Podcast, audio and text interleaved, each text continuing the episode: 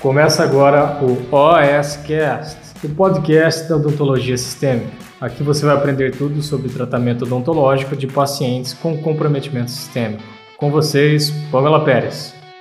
A gente fez uma enquete, uma enquete essa semana, para exatamente perguntar que temas vocês queriam falar no mundo aí de exames de sangue.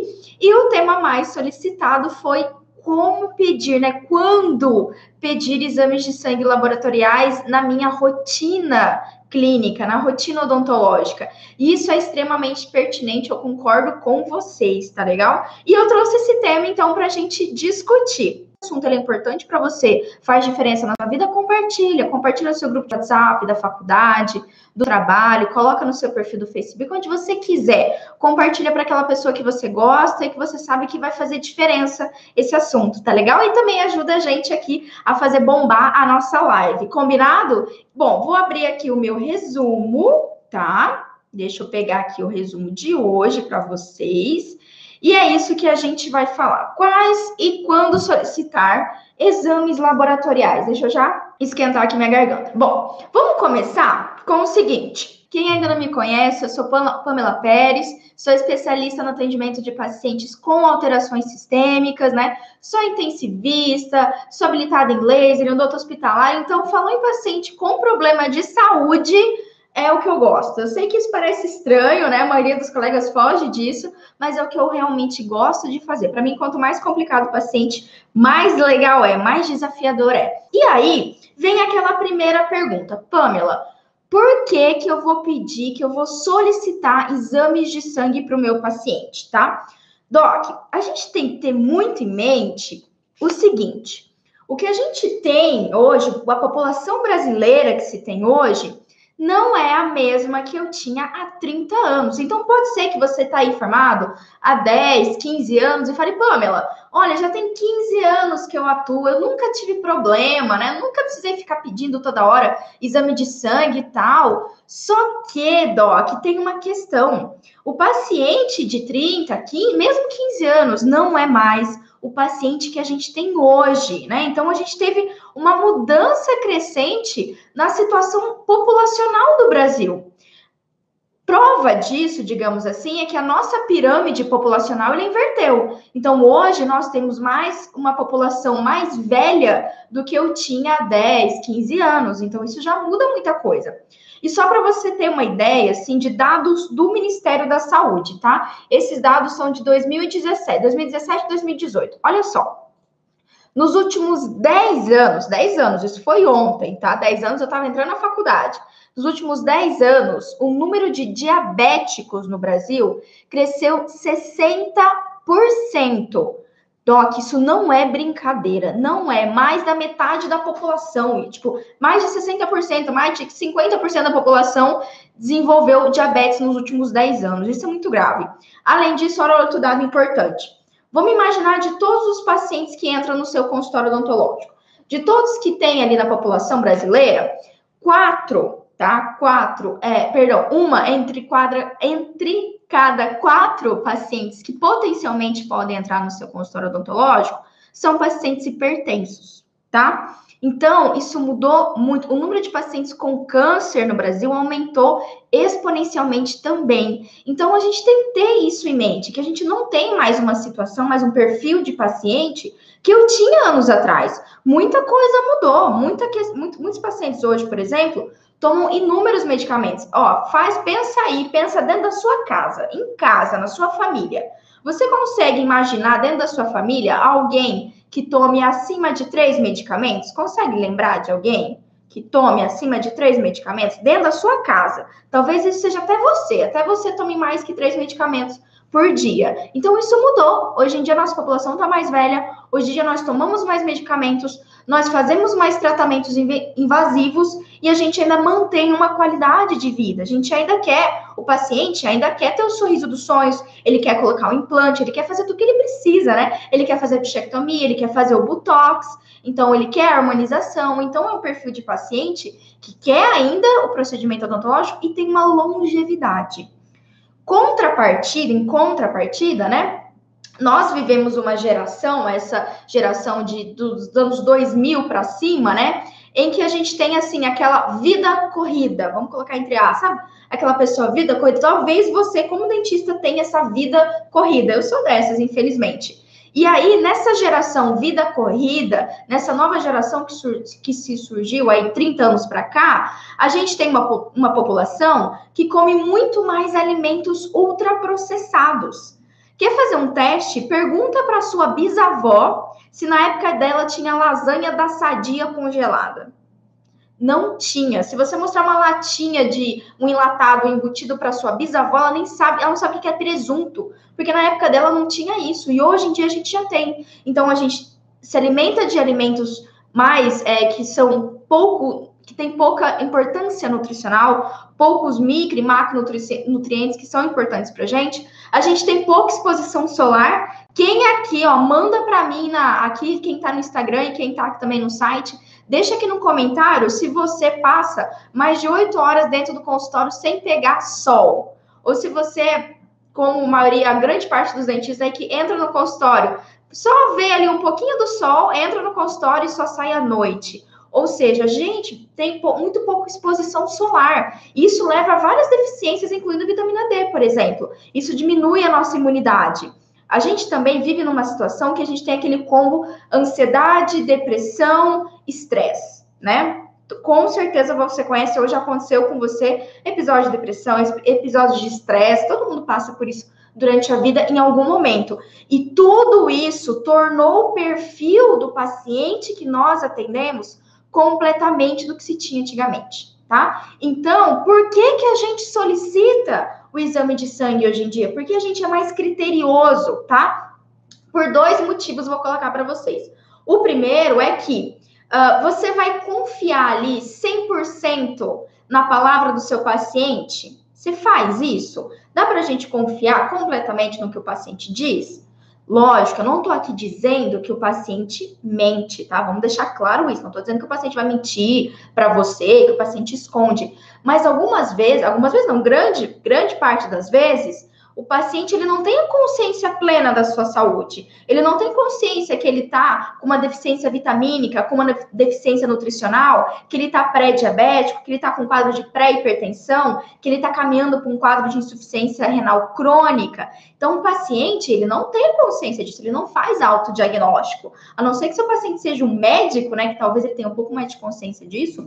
Em geral, a gente não tem, o seu paciente não tem. Então, você vai confiar, às vezes, na, 100% na palavra daquele paciente?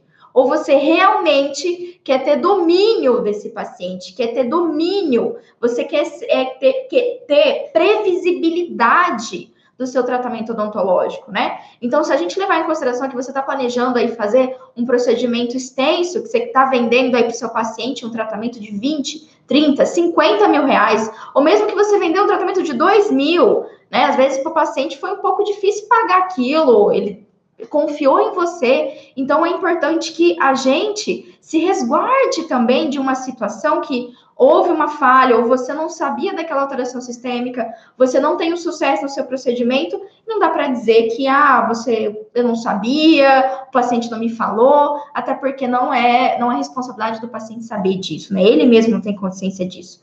Tudo bem? Então é por isso que hoje em dia, assim, na clínica, a gente tem que instituir, tem que começar, se você ainda não começa, a solicitar exames de sangue. Além desse ponto, como eu falei, de você não trabalhar aí de olhos vendados, né?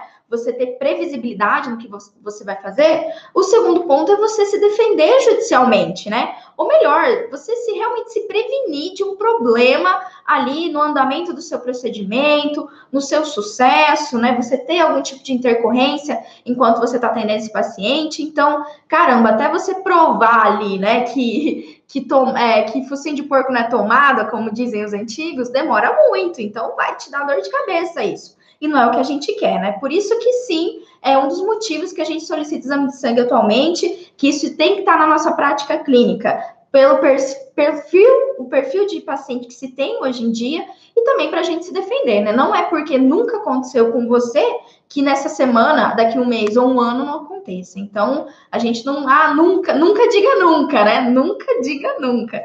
Então, isso é válido também para os nossos tratamentos odontológicos. Pamela, muito bem. Agora me responde. quais exames de sangue eu devo solicitar para me proteger, para me blindar, para evitar aí que eu tenha um problema com o meu paciente. É o seguinte, Doc, que exame eu vou pedir? Depende muito, na verdade, depende basicamente da sua anamnese, né? Olha aí a anamnese voltando à tona. A gente às vezes deixa a coitada lá de lado, né? Fica pensando nas panorâmicas, fica pensando no, na tomo, fica pensando em, em comprar o material do consultório, fica pensando em 500 mil coisas, super planejando, e aí não faz uma anamnese precisa, uma anamnese direcionada, uma anamnese que realmente você vai pegar as minúcias do paciente. Tá aí a anamnese novamente. Então, basicamente, o que você precisa solicitar para se blindar de qualquer problema é você fazer, vai depender do que você descobrir na sua anamnese. Quanto mais assertiva, quanto mais ampla, quanto mais, uh, digamos assim, correta ela tiver, mais fácil será de determinar quais os exames de sangue você precisa solicitar desse paciente. Vai depender disso, não tem, não tem como fugir. Ah, Pamela, mas isso eu já sei. Ok, mas tem muito arroz e feijão aí que a gente não tá comendo bonitinho. Então, faz 500 mil coisas e não faz o básico, não faz o arroz com feijão, que às vezes é a anamnese completa. Eu sei que, gente, eu já trabalhei em clínica com grande movimentação de paciente, já cheguei a atender, infelizmente, 12 pacientes aí por, por dia, é muito paciente, às vezes 8, 10 por período. E eu sei, eu sei que nem, nem sempre a gente consegue ter aquela anamnese perfeita que a gente gostaria. Só que não tem como a gente pular disso, tá? Não tem como eu pular disso. Uh, ah, Para quem aí não tá sabendo, agora semana que vem, entre os dias 12 e 19 de agosto, a gente vai fazer a Masterclass Segredos do Sangue. E um dos assuntos que, assim, a gente vai frisar bastante essa anamnese assertiva, tá? Essa anamnese que vai te responder ali, que vai te direcionar para o que você precisa realmente saber do paciente. Então, se você ainda não se inscreveu na, na, nessa, nessa nossa Masterclass, aqui do lado, acho que está aqui, ó, tá um desses lados. Aqui do lado tem inscreva-se para a Masterclass, é 100% gratuito, então você pode participar e você já vai, a gente vai falar um pouco mais aprofundamente sobre isso. Mas é isso, tá? Então a gente tem que ter ideia da nossa anamnese, e principalmente o que eu coloco, o que eu friso muito. Você precisa entender, primeiramente, quais são as patologias que o paciente sabe que tem. Ó, eu vou repetir essa frase que é importante.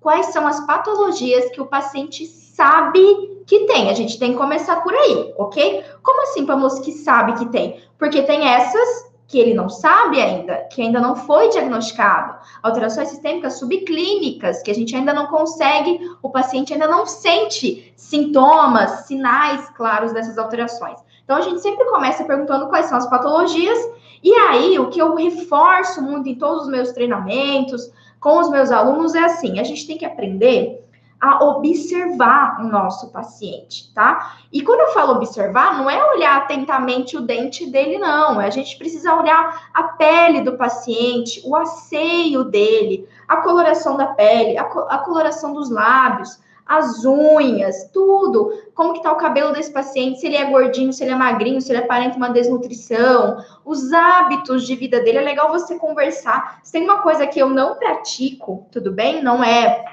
e eu não aconselho também, uh, na verdade eu não acho algo produtivo, tá? Alguns colegas, por exemplo, gostam de utilizar aquela anamnese que é sim ou não, sabe? Então tem uma, uma infinidade de perguntas e coloca lá sim ou não, sim ou não, sim ou não.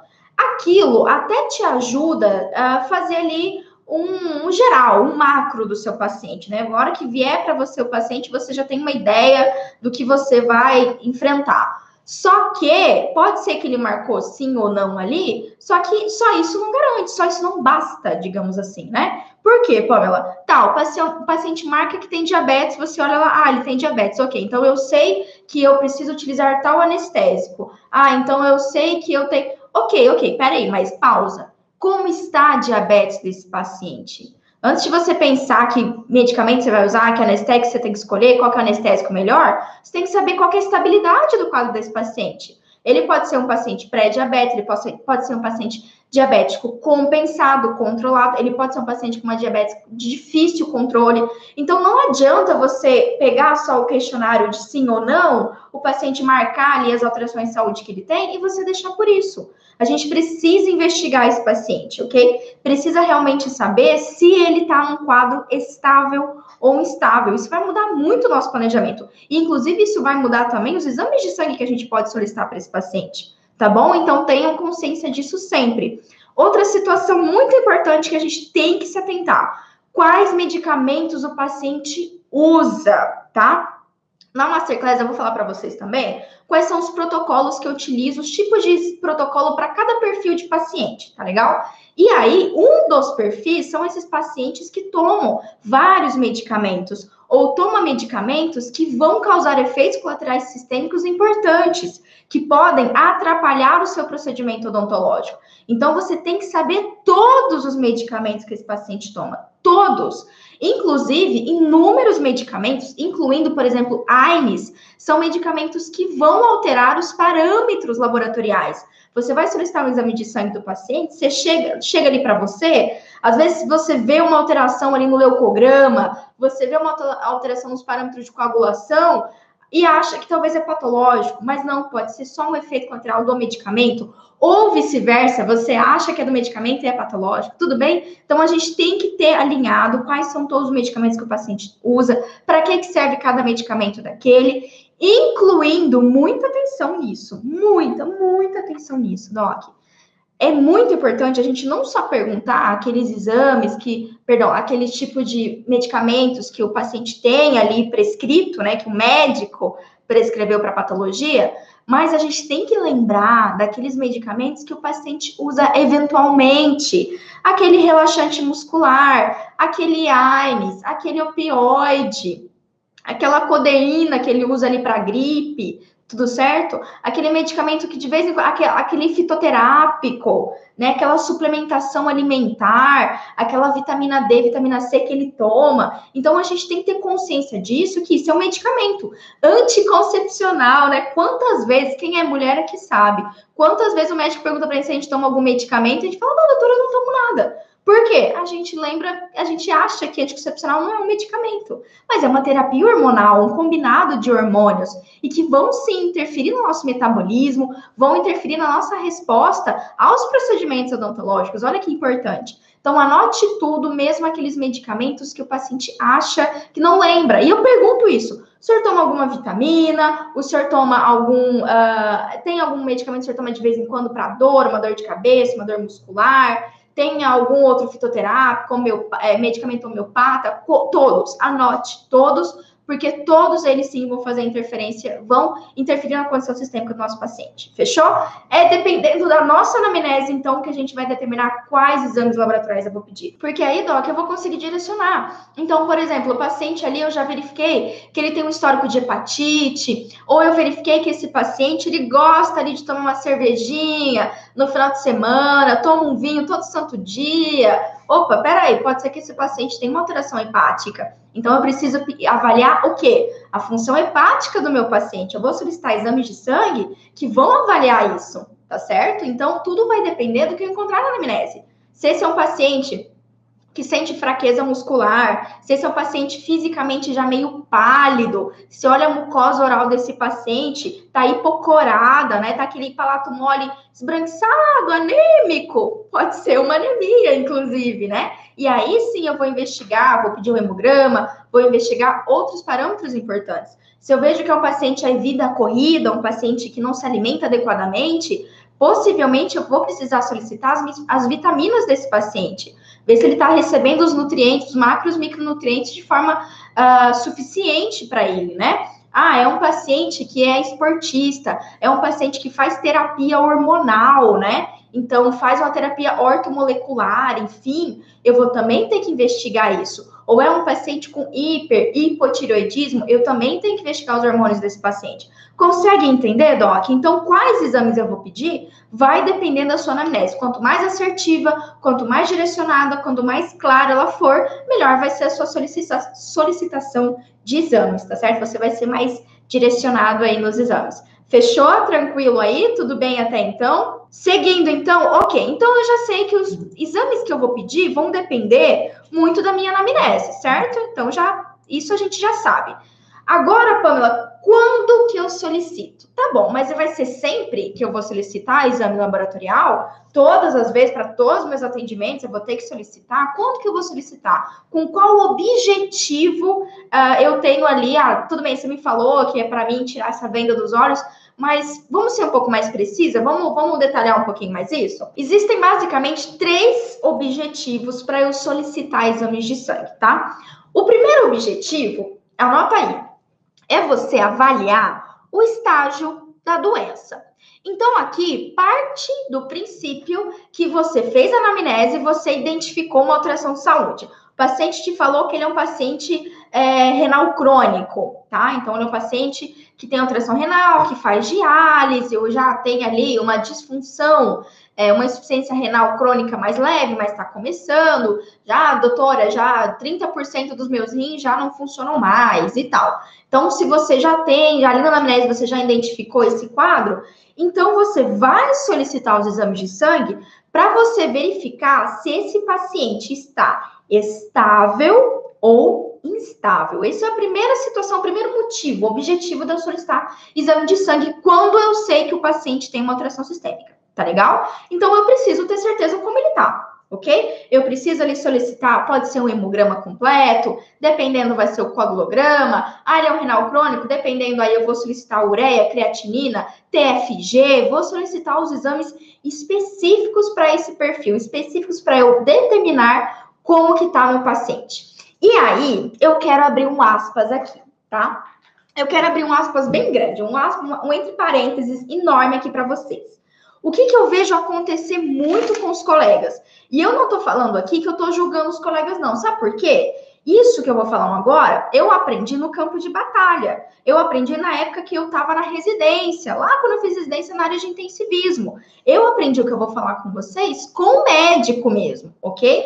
Por quê, Pamela? Gente, durante a faculdade ou muitas pós-graduações, a gente não tem aí de forma mais profunda uma avaliação sistêmica do paciente. E, em geral, não sei se a sua graduação foi assim. Mas quando eu me formei, eu lembro assim, em resumo, cada vez que a gente encontrava na clínica um paciente com alteração sistêmica, ah, esse paciente é renal crônico. O que, que geralmente o professor ali pedia para você fazer? Ah, é renal crônico? Tem que encaminhar para o médico. Ah, então o médico vai ter que escrever uma carta para o médico para ver se o paciente está bem, para o médico autorizar o nosso atendimento. Se isso já aconteceu com você, eu quero que mande um joinha aqui para mim. Manda aqui, hashtag Pamela já aconteceu. Hashtag já aconteceu. Manda aqui para mim se isso já, enfim, já aconteceu na época da faculdade ou na época da especialização, ou se isso é uma coisa que você pratica, Pamela, é o seguinte, quando chega um paciente com alteração sistêmica, cara, eu não bobeio, eu encaminho ele, eu preciso, eu peço para ele passar pelo médico, porque eu não vou meter minha mão ali num paciente que eu não sei o que está acontecendo. E eu concordo com você, completamente eu concordo com você. Vários joinhas aqui. Completamente eu concordo com você, tá?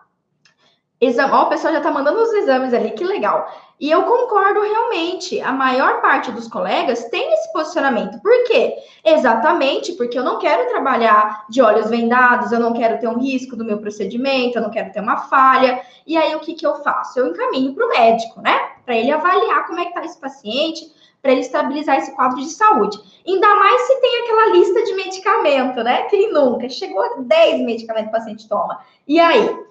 Pois é, mas o que, que eu aprendi? E é uma das minhas grandes filosofias. Eu até escrevi no quadrinho que está aqui atrás, ó.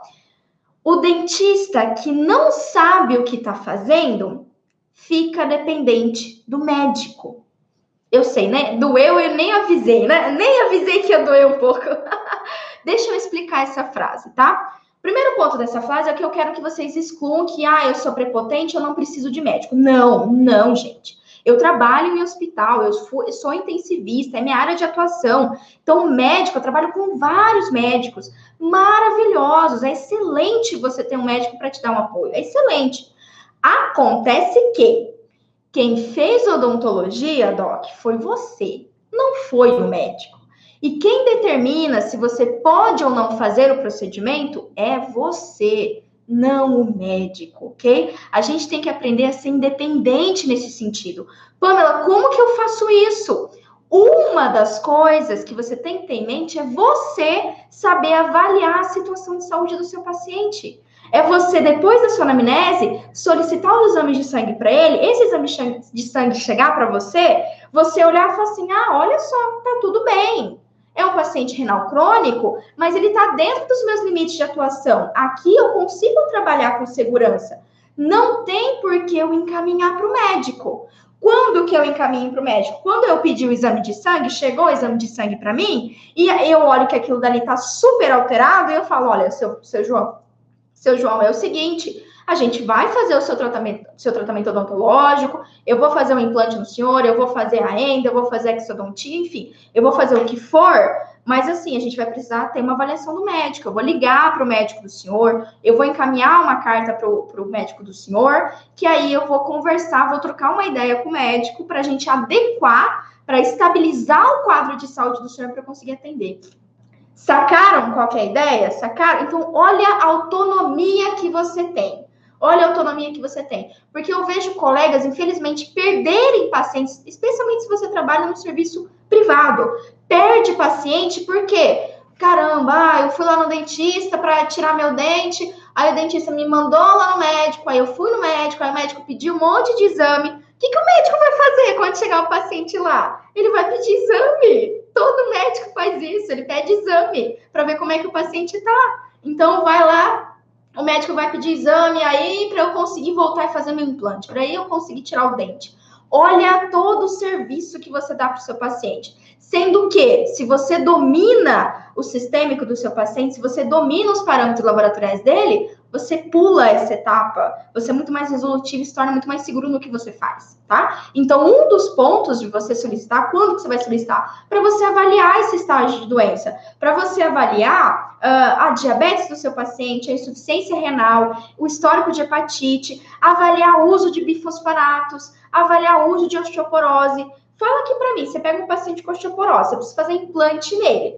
Você vai encaminhar para o médico. Médico, eu preciso fazer implante você vai mandar o que nessa carta? Você vai perguntar pro médico o que, você faz? Você vai perguntar pro médico como é que tá a osteoporose dele? Né? Quem é o dentista nessa história? Você, Doc. Então eu dou o puxão de orelha aqui, mas olha, puxão de orelha para o bem, porque nós precisamos resgatar essa autonomia. Você é um profissional de saúde, você é uma pessoa competente. Pamela, mas eu, eu não sei exatamente. Não é por isso, a gente está fazendo essas lives exatamente para isso.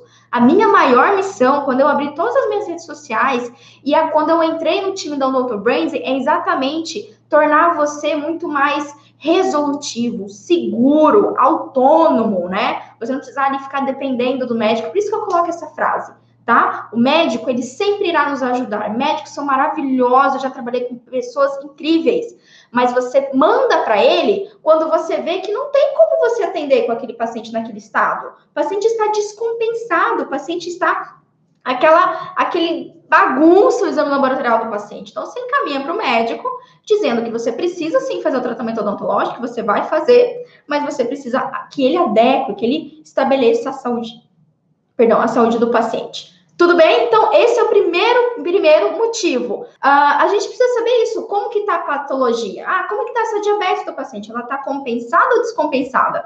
O estágio da diabetes está numa situação que eu consigo atender bem, com segurança ou não? Eu preciso encaminhar para o médico realmente, eu preciso compensar, o médico precisa compensar essa doença. Tudo bem? Ok? E também para a gente saber se essa alteração sistêmica, como eu citei, vai interferir no nosso planejamento. Vamos seguir. Outra situação de saúde, então, outro objetivo de pedir exame de sangue, né? Quando é que você vai pedir? Para avaliar o estágio da doença. E a outra situação é para você descobrir alterações sistêmicas ocultas, subclínicas. Ah, pois é, Doc. Pois é, tem mais essa, né? Se não faltasse problema para o dentista, ainda tem mais essa. Pois é, tem, mas é, na verdade é a realidade dos nossos pacientes, né? Diabetes aí em paciente infanto-juvenil tá aumentando também. E aí, como é que você sabe que aquela criança que você vai atender não é um paciente pré-diabético também, né? Então, aqui, essa é a situação. exatamente para você não trabalhar de olhos vendados, né? Descobrir alterações sistêmicas ali que não aparentam, não tem sinais sintomas clínicos. Ó, vou dar exemplo, exemplo é ótimo. Vou dar exemplo para vocês, tá? Por exemplo, um paciente com pré-diabetes. Um paciente com pré-diabetes, você vai olhar o exame de sangue dele, a glicemia dele vai estar tá alta. Só que o paciente não vai estar sentindo nada. No máximo, ele vai ter ali uma poliúria, um aumento da frequência de ir no banheiro, vai fazer mais xixi à noite. E ele vai achar que ele está tomando água demais. Ah, eu, agora, hoje em dia, eu tô fazendo mais xixi à noite, ah, deve estar tomando muita água, chupei uma melancia, sei lá, por isso estou fazendo muito xixi. E não, é um quadro de, de pré-diabetes, mas até então, poliúria, né? Aumento, aumenta o paciente tem é, polidipsia, poliúria, então aumenta a sede, aumenta a vontade de fazer xixi. Isso pode ser o tempo seco, pode levar isso. Então é uma coisa muito que não tem como se dizer, né? O paciente nem lembra dessa alteração fisiológica sistêmica aí, tá certo? Então é um indício já de um paciente pré-diabético. Outra situação, olha a gravidade disso. Se você não sabia, então anota aí. Um paciente com insuficiência renal crônica, ele começa a manifestar sinais e sintomas clínicos evidentes ali graves quando ele já perdeu mais de 50% da função renal. Ou seja, um rim dele já está perdido, e aí que ele vai começar a apresentar ali uma anemia, ali que ele vai começar a apresentar uma imunidade baixa, ali que a gente vai ter alterações nos parâmetros ali de ureia, creatinina, TFG. Tudo bem, Doc? Olha isso, ok? Olha isso. Então, no exame de sangue, você já consegue identificar isso de forma muito mais precoce, né? Outra situação também, por exemplo, é cirrose, uma doença crônica silenciosa. Quando o paciente descobre que tem cirrose, a coisa, vou dizer um termo bem chulo, já tá tudo cacada. O fígado desse paciente já tá todo fibrosado. E aí, né? Tem importância isso para nosso manejo odontológico? Lógico que tem, sem dúvida nenhuma. A resposta aos nossos procedimentos ela vai estar alterada, mesmo quando a gente tem o início da patologia, mesmo essa diabetes inicial, mesmo a insuficiência renal crônica inicial, tá certo? Outra situação, por exemplo, isso daqui eu já vi, já vi artigo. Artigo relatando diagnóstico de discrasia sanguínea quando o paciente vai lá fazer uma exodontia ou de premolar ou com, com finalidade ortodôntica. Você já deve ter visto algum artigo assim. Como assim, Pamela? Paciente jovem vai lá, 18 anos, 15 anos, enfim, 16, 18 anos, vai extrair ali os, os premolares, enfim, ou o terceiro molar, se for um paciente mais velho, né? Primeira cirurgia da vida desse paciente. Ele nunca fez uma cirurgia nunca teve um corte, nunca foi criado aí a leite com pera. Criança Nutella, né? Criança Nutella, criada pela. Gente, tô brincando, tá? pelo amor de Deus. Mas nunca ralou o joelho, né? Nunca jogou bets. Quem aqui jogou bets, manda para mim o joinha e eu vou estar me sentindo muito velha, mas manda aqui um joinha se você já jogou bets na rua, se já tirou o tampão do dedo. Então tem criança que não teve esse tipo de experiência, né? Tem criança que vai da escola para casa, mora em apartamento, tem uma vida mais limitada, não, não teve essas bagunças aí, a galera mandando ali joinha, ok? Dr. Robson, um beijo. Dr. Robson, certeza que já jogou bets lá, na, lá em Corumbá. Ok, Doc? Então, assim, esse tipo de criança aí vai lá, primeira cirurgia desse paciente, desse adulto jovem, é uma exodontia. Aí o paciente tem uma hemorragia. Ué, como assim? Paciente novo, paciente saudável, teve uma hemorragia? Pode ser que ali, como eu falei, já vi artigo relatando isso, naquele momento da, da cirurgia odontológica que descobriu que o paciente tinha uma doença de von Willebrand, tinha algum outro tipo de discrasia sanguínea, alteração de fator de coagulação genético que ele mesmo não sabia. Olha que interessante. Por isso é importante então, aqui sim a gente pode utilizar os exames de sangue e deve utilizar os exames de sangue para descobrir essas alterações sistêmicas ocultas, tá legal? Terceiro motivo aqui para a gente solicitar exame de sangue, o objetivo de solicitar exame de sangue é esse não é tão comum, não é tanto do nosso hábito, é mais comum do hábito de médico, como eu falei para vocês, eu tive uma academia médica boa, uma experiência com vários médicos durante toda a minha vida, ainda tenho, né? Então, é, é muito comum para o médico, mas também deve se tornar comum para a gente, utilizar os exames de sangue para monitorar efeito de alguma terapia ou algum tratamento, ou monitorar o paciente durante algum tratamento. Então, digamos que você. Oh, perdão, tem, tem um mosquitinho que está me querendo. Digamos que você. Uh, digamos que você vai lá fazer um protocolo nesse paciente, você vai instalar múltiplos implantes. E eu não vou discutir aqui técnica, porque eu sei provavelmente que você tem uma técnica impecável, você já fez isso diversas vezes. Uh, mas aí você vai instalar isso nesse paciente e a gente sabe que tem uma janela de tempo para ter uma integração correta, adequada, né? E você pode utilizar o exame de sangue para monitorar esse paciente, para você saber se ele não, tá de, não, está dentro ou entrando numa alteração de vitamina, uma alteração de remodelação óssea.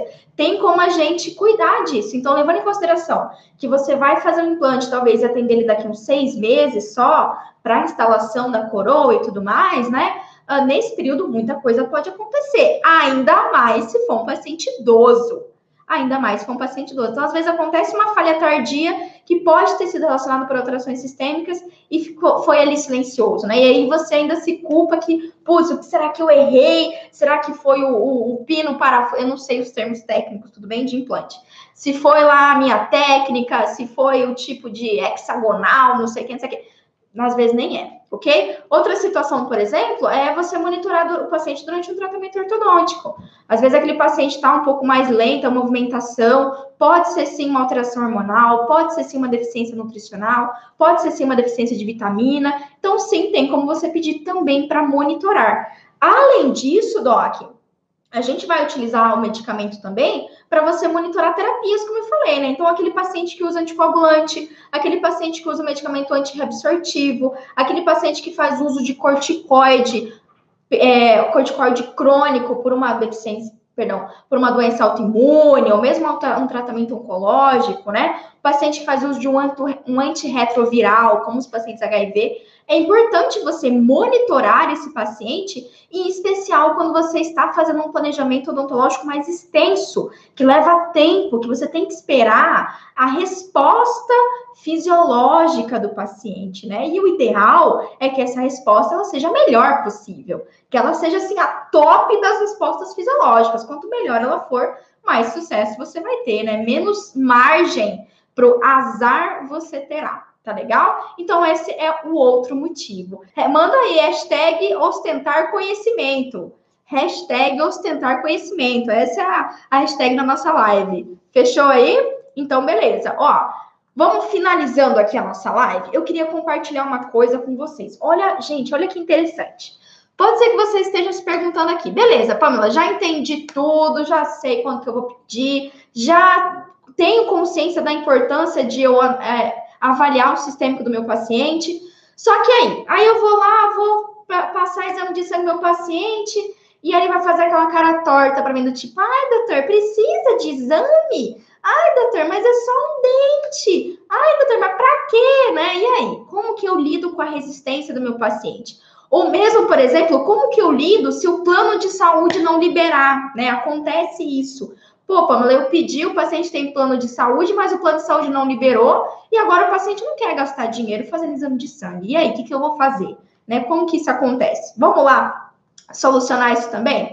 Logo depois que a gente começou a anunciar essa live, lá no site, lá no Facebook da Odonto Branding, uh, tem seguidores dentistas, mas tem alguns pacientes também que seguem, né? No meu Instagram também tem isso.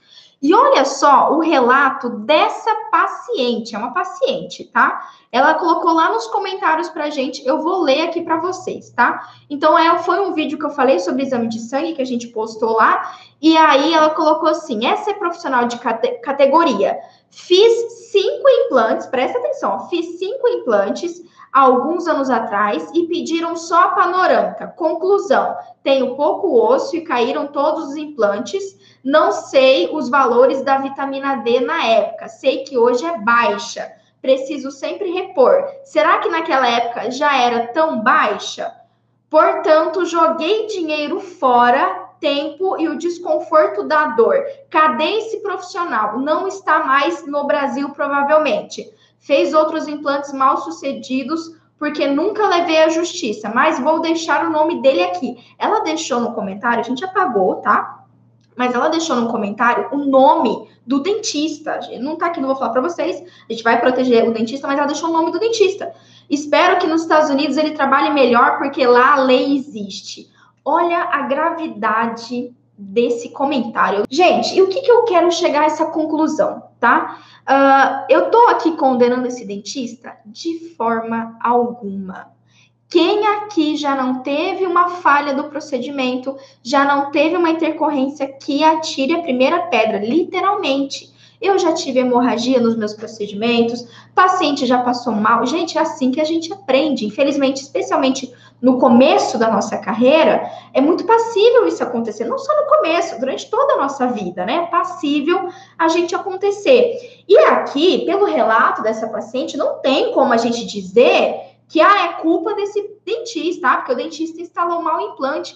Doc, a gente não sabe, a gente não sabe realmente há quanto tempo essa vitamina D estava baixa. Ela não relatou isso para o dentista também, né? Além disso, a gente não sabe como foi o pós-operatório, como foi a conduta. Então, assim, o que eu quero trazer com esse comentário aqui é a infelicidade desse colega. Que às vezes, assim, se teve essa falha, se, vamos dizer assim, vamos excluir que não foi relacionado a essa paciente, porque a gente sabe que pode ter sido, mas querendo ou não, até esse dentista provar, como eu falei, que nariz de porco não é tomada, ok? Que, que, a, que isso daí não teve nada a ver, que a falha do implante dela, até ele provar isso, Doc. E aí? Né? Isso daqui é, eu vejo, infelizmente, acontece, falhas acontecem. Mas o meu objetivo durante toda essa semana e agora na Masterclass é mostrar que tem como a gente se prevenir disso, para não acontecer situações como essa, tá? E aí a gente vê uma situação, o que, que você conclui, né, Pamela? Como assim? O que, que isso tem a ver com a resistência do paciente? Uh, nós temos hoje em dia uma coisa chamada Google, Google Docs. E aí você vê, ó, essa paciente aqui é uma paciente que está seguindo um perfil, seguindo o perfil do Odonto Branding, ou seja, ela tem um nível de conhecimento diferente. Então ela pesquisa, ela sabe. Hoje em dia as pessoas sabem. Então, hoje em dia, se você vai fazer um implante, inúmeros implantes, uma cirurgia extensa, vai fazer ali uma biópsia, vai fazer uma cirurgia oral menor, extrair um terceiro molar, ou mesmo, enfim, especialmente procedimento cruento, né? Os pacientes, hoje em dia, se você não pede nada, ou mesmo ou ao menos faz uma investigação maior, como vocês acham que fica a segurança desse paciente? As pessoas já sabem como as coisas são, docs. As pessoas já sabem. Então, assim, essa resistência é uma coisa que está muito na cabeça da gente. E tem uma coisa muito, muito importante. Acontece? Pode eventualmente o paciente ter essa resistência? Sim, pode. Eu concordo que pode acontecer essa resistência. Só que, por acaso, quando o médico passa para você aquela bateria de exame você não faz aquela revirada de olhar assim, não dá aquela entortada no nariz e fala: ai céus, vou ter que coletar um monte de exame, vou ter que ficar em jejum. Todo mundo faz essa cara torta quando o médico pede exame. Porém, você faz não faz. E às vezes você não tá nem com uma alteração de saúde, você não tem nada. Você foi fazer o seu check-up, você foi ver só se você tá tudo bem, né? Você tá se sentindo bem. Não vai nem fazer procedimento invasivo, nada. Não é pré-cirúrgico. Você vai lá fazer check-up e o médico vai te pedir exame. Você vai fazer cara torta? Pode ser que você faça, ainda mais se você não tem plano de saúde, tem que pagar. Mas você vai lá e faz. Porque você, mesmo fazendo cara feia, você sabe que aquilo é necessário, aquilo é importante. Ainda mais se você vai instalar um implante, ainda mais se você vai fazer procedimento cruento, vai fazer múltiplas exodontias, se você vai fazer uma endo num, num paciente que tem um histórico de imunossupressão, que tem uma patologia confirmada. Então, assim, não tem essa, entendeu? Outra dica que eu dou para vocês é o seguinte: guarda bem essa frase, muito bem essa frase. Quanto menos você explicar o porquê daquele exame para o seu paciente, mais resistente o paciente ficará. Isso é fato. Não adianta você ir lá prescrever o exame de sangue, ah, prescrevi, tó. Olha, vai fazer um implante, já vai ter que fazer esse exame e acabou. Não. Olha, é o seguinte, seu João, a gente vai fazer um planejamento para o senhor. Isso é uma cirurgia, é algo importante e eu preciso ter certeza que nada vai atrapalhar o sucesso do nosso procedimento. Então, eu vou solicitar alguns exames de sangue, são exames de sangue simples, ok? Mas a gente vai precisar deles. O senhor pode pedir no laboratório para me mandar por e-mail, você não precisa nem me trazer pessoalmente.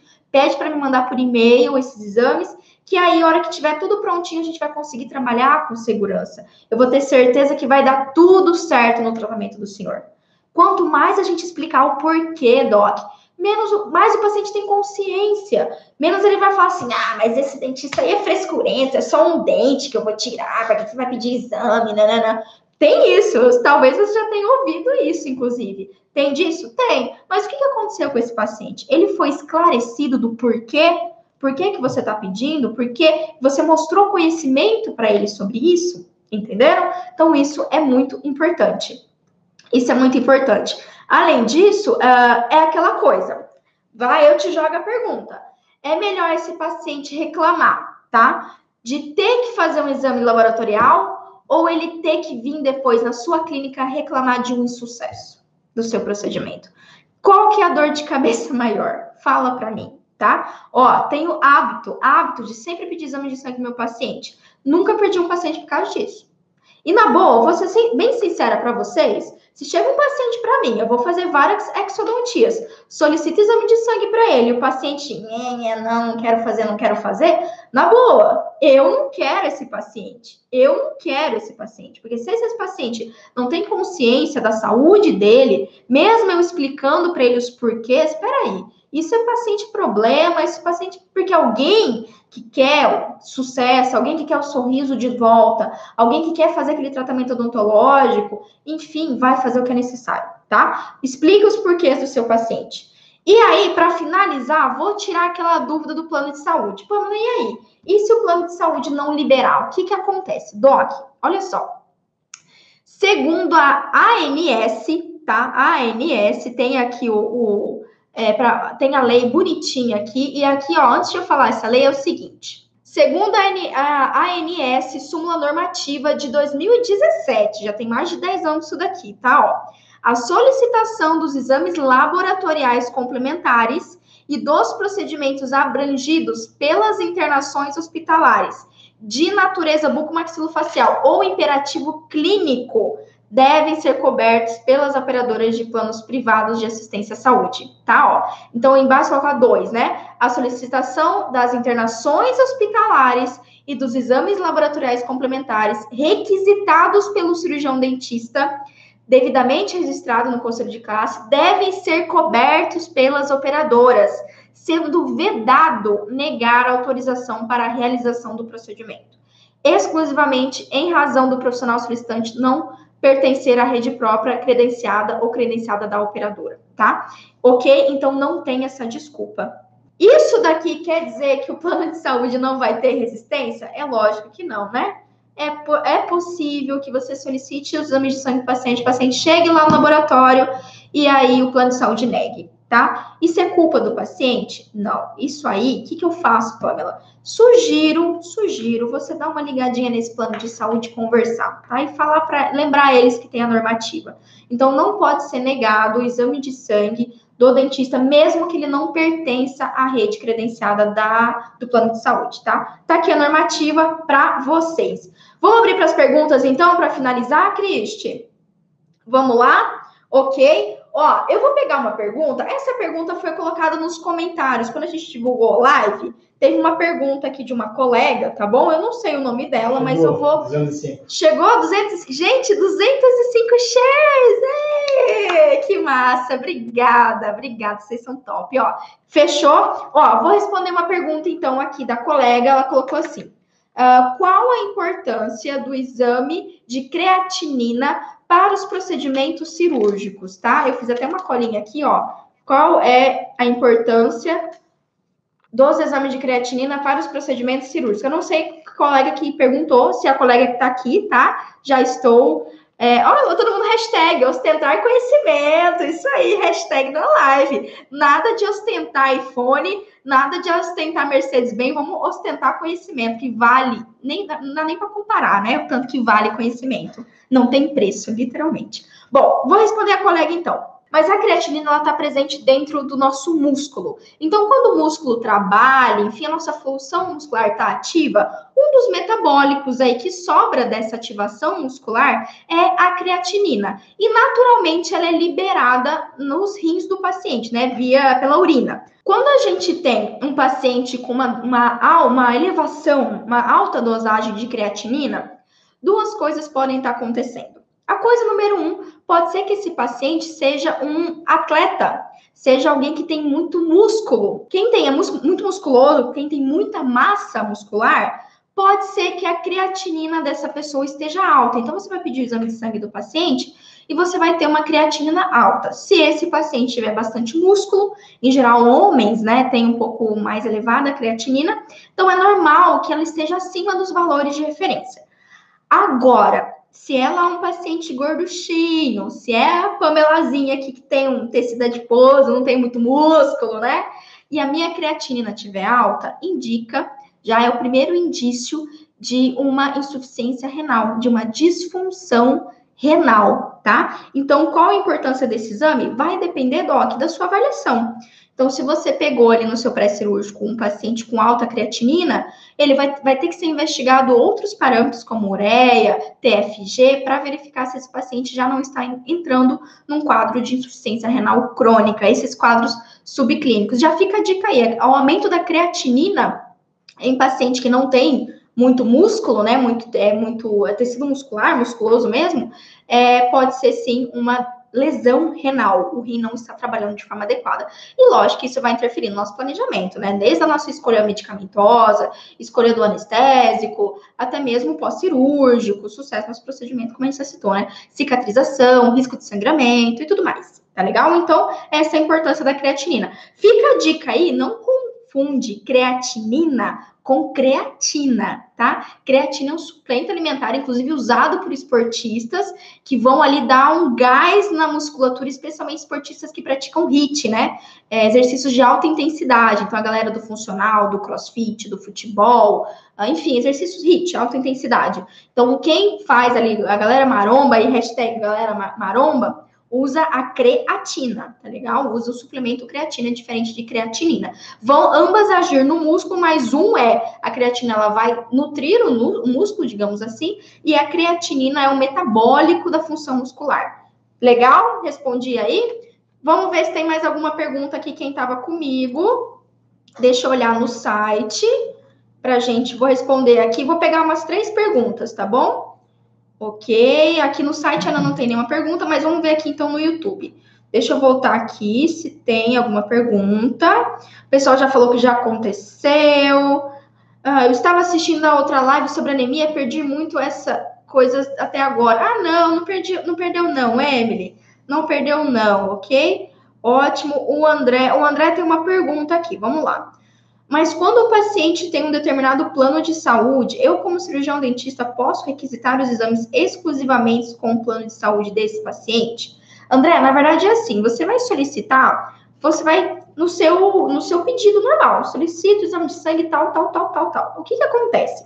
Quando o paciente vai lá no laboratório, ele vai entregar ali a carteirinha dele, da Unimed, do plano de saúde que ele for utilizar, certo? E aí é lá que pode ter algum empecilho. Lá pode ser que o, o o farmacêutico que está, né, o bioclínico lá do, do laboratório pode olhar e falar assim, ah, mas é, daqui é de dentista, não é de médico, então ali pode ter algum problema. Mas em geral, ó, eu já pedi para os meus pacientes, eu não tive, tá? Eu ainda não tive esse tipo de situação. Então eu peço no exame, no, na, no receituário normal, o paciente vai lá no laboratório e aí ele vai, ou ele vai fazer particular, ou ele vai utilizar o cartão lá, Unimed, o plano de saúde que ele tiver, que o laboratório cobre, ok? Que o laboratório recebe, tá? Se o laboratório for próprio, tipo da Unimed, né? Ah, é laboratório da Unimed, aqui a gente tem CACEMES. Então, é o laboratório da CACEMES, pode ser aí que você tem algum tipo de resistência do laboratório, tá? Mas aí, ó, não, é, se o paciente vai voltar para você para dizer, ó, oh, doutor, não deu para fazer, é, enfim, o laboratório, não, não, o meu plano não cobre e tudo mais, tem disso, né? É, não joga assim a, a responsabilidade para o paciente. Ah, o senhor tem que ir lá no, no, o senhor tem que ir lá no, no plano de saúde o senhor resolver isso. Não. Cara, dá uma ligadinha lá no plano de saúde, conversa com os caras numa boa, fala, olha, é o seguinte, eu sei que eu não sou do plano, mas a gente tem a legislação defendendo. Às vezes tem uma falha de comunicação, às vezes o atendente não sabe, sabe? Coisa pouca, que você numa ligação ou indo lá pessoalmente no plano de saúde, se você pede bastante ou você atende muito paciente com plano de saúde, liga lá, cara, conversa, troca uma ideia mostra ali que não, peraí, vamos acertar isso daqui que tá tendo uma falha de comunicação, que eu acredito que vai dar tudo certo. Tá legal? Respondi a sua dúvida aí, André. Se respondi, manda um joinha. Uh, o Danilo mandou aqui, Danilo Oliver. Quando pedimos o exame de sangue, na anamnese pode ser percebido? Depende do exame de sangue, tá, Danilo? Então, como eu falei no início da live, qualquer coisa, a hora que terminar, você dá uma voltadinha no começo, que eu já citei isso daí. O, o, exame que você solicitar vai depender da sua anamnese. Quanto mais assertiva for sua anamnese, mais correta, direcionada, ampla, não vou dizer ampla, mas assertiva, tá? Mais fácil você vai saber identificar qual é o exame de sangue. Vai depender dos achados da sua anamnese, tá? Depender dos achados da sua anamnese, depender também do tipo de procedimento. Eu não cheguei a falar isso daqui, né, Doc? Mas você não vai pedir exame de sangue para todo o paciente. Não tem, não tem por que isso, né? Todo procedimento você vai dizer, não. A gente vai pedir exame de sangue nos, nos exemplos que eu te citei, em geral, né? Em, em procedimentos cruentos, procedimentos que envolvem tecido ósseo, tecido mole, que precisa de um processo de cicatrização, que tem sangramento. Então, nesse sentido, você vai pedir. Outra situação também, você pedir exame de sangue, se você vai fazer um procedimento, mesmo não cruento, como uma endo, por exemplo, e o paciente tem ali uma imunidade baixa, ou tem um, várias complicações de saúde, que você sabe que o seu processo endodôntico pode agudizar. Então, um paciente com anemia, um paciente com uma, uma imunidade baixa, um paciente que tem vários medicamentos, várias comorbidades, perdão, pode ser que você às vezes faça ali sua endo e geralmente dá tudo certo, mas aí, pô, tem um processo de agudização ali da, da, do seu tratamento, né? Você fez ali o preparo, agudizou. Peraí, mas eu sempre faço isso, por que agudizou nesse paciente? Pode ter sido um parâmetro ali dos exames laboratoriais, ele pode estar com a imunidade baixa, uma alteração do reparo, tá legal? Então, nessas situações também vale a pena. Vai depender do que você vê na anamnese. Em geral, quais os principais exames solicitados no pré-operatório para a cirurgia bucomaxilofacial? Exemplo, exemplo, trauma facial. Bom, se, se for um trauma tipo urgência, tá, Gustavo? Aí é um pouco complicado, né? O cara chegar lá direto pro centro cirúrgico não tem muito o que fazer urgência, dor é prioridade, nem sempre a gente consegue solicitar os exames de sangue. Mas aí a resposta é a mesma. Depende do seu paciente. Depende. Porque, assim, em geral, quando a gente pensa em pré-cirúrgico, um paciente rígido, já anota aí para vocês saberem. Paciente rígido, paciente tem nada, jovem, rígido, não tem uma atração de saúde, chegou lá para você fazer cirurgia, eletiva, enfim. Você geralmente vai solicitar um hemograma completo, o TP, o, T, o TP, o TT e o TTPA, tá? Que é o tempo de protrombina, tempo de trombina e tempo de tromboplastina parcial ativada, né? Que também tem esse termo aí ativada ok? E você vai pedir uma glicemia em jejum. Isso é básico, é tipo exame básico, tá? Pamela, por que, que você não pede o coagulograma completo logo, né? Doc, porque tem parâmetros ali que não precisa. O paciente vai gastar dinheiro à toa, entendeu? O tempo de sangramento não é uma, algo confiável ali para você colocar. Então, nem sempre eu não peço todo, não. E também, por exemplo, você pede hemograma e você pede coagulograma total, vai vir duas contagens de plaqueta em dobro à toa. Por isso que eu peço específico, tá? TT, TP e TTPA, tá bom? Uh, e aí, esse é o básico, mínimo do mínimo do mínimo, tá? Sem dúvida. Só que aí vai depender da sua anamnese, como eu falei, né? Vai depender se esse paciente tem um histórico de anemia, vai depender se o paciente tem uma alteração renal, a imunidade desse paciente, o, os medicamentos que ele está utilizando, né? O tipo de medicamento, o grupo de medicamento. Aí eu vou precisar de mais pelo menos umas 10 horas para te explicar todos os parâmetros e todos os tipos de exame que a gente pode pedir, né? Ah, inclusive, existem exames de sangue, se você vai fazer um tipo de cirurgia, que você vai colocar placa, né? Que você está esperando ali que tenha um processo de reparo ósseo importante. Cara, tem parâmetros aí de vitaminas e parâmetros hormonais que você pode verificar também, tipo vitamina D, por exemplo, você pode monitorar o seu paciente, porque isso pode sim atrapalhar o seu pós-cirúrgico, né, o sucesso do seu procedimento. Então, tem outros parâmetros aí específicos, tá? Eu vou precisar de mais tempo, mas em geral, o básico é isso que eu te falei, tá legal? Hemograma, TP, TTPA, TP e glicemia jejum. Esse é mínimo, e a gente já consegue ver muita coisa aí, tá? Muito mais do que a gente imagina. Não pense que nisso você só vê ah, se o paciente tem anemia, imunidade baixa ou coagulação ou diabetes. Não, tem outras coisas que a gente consegue ver aí. Fechou, Doc? É isso! Muito obrigada pela presença de todos vocês. Então, quem tá na nossa lista amanhã vai receber o meu resumo aí com todo carinho, tá legal? E fiquem de olho, quem ainda não se inscreveu para Masterclass, aqui embaixo, como eu falei, eu acho que vai estar aqui, ó. Eu acho que tá aqui, vou chutar que tá aqui. Tem o um link, acertei, Cris? Ó, Cris, aqui. Você clica aqui, deixa seu nome e seu e-mail para você participar da Masterclass. Então, vai ser dos dias 12 aos dias 19. Eu vou fazer quatro aulas, tá, Doc? Vai ser segunda, quarta, sexta, domingo. Serão quatro aulas, ok? E aí, nessas aulas, exatamente, eu vou detalhar um pouquinho mais esses pontos. Primeira aula, a gente vai falar sobre os erros ali que o dentista comete, os riscos que o dentista tá passando ali e não vê, tá? Lá nas últimas aulas, eu vou falar sobre esses protocolos que eu citei para vocês, quais são os tipos de protocolo que eu utilizo para cada perfil de paciente. Então, assim, tá bem legal, eu tenho certeza que vai fazer diferença para vocês.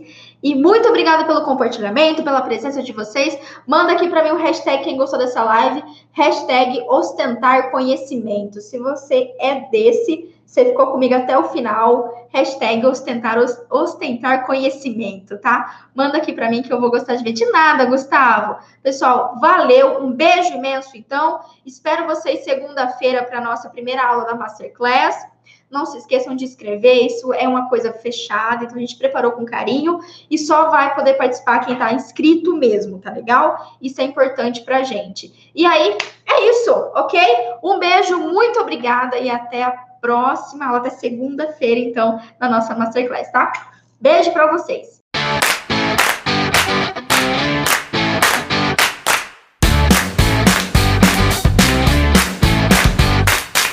Você ouviu o OSCast, o podcast da odontologia sistêmica. Se você gostou desse episódio, tem muito mais nas nossas redes sociais. Siga-nos no Instagram, arroba Pamela P. Pérez, e no nosso canal do YouTube, Pamela Pérez. A gente se vê na próxima. Um abraço, até mais.